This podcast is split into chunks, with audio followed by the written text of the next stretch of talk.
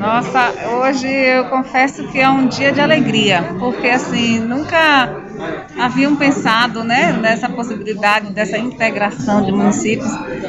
E para a nossa região vai ser uma coisa muito importante, tanto para a Vitória da Conquista, mas como para nossa região, principalmente nossa cidade, que tem pouco menos de 5 mil habitantes e o desemprego é muito grande, a falta de infraestrutura, aos pouquinhos a gente vai conseguindo, mas ainda é pouco. Mas assim, o nosso sonho é que nossa cidade se desenvolva, né? E como foi falado aqui por professores, por prefeitos, é, o sonho de toda a cidade é se desenvolver e a gente crê nisso hoje, né? Uma curiosidade, né, prefeita? É, muitas pessoas questionam como é possível tantos prefeitos de tantos partidos heterogêneos, às vezes de ideologias antagônicas, se unirem. Não haverá risco futuramente do partidarismo tomar conta.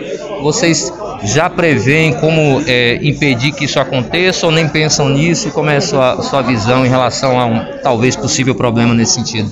Não, não, eu creio que o pensamento de todos os prefeitos que estiveram aqui hoje é um só, é pensar na sua cidade, né? Nós como gestores, a gente se preocupa cada dia em promover o desenvolvimento da nossa cidade.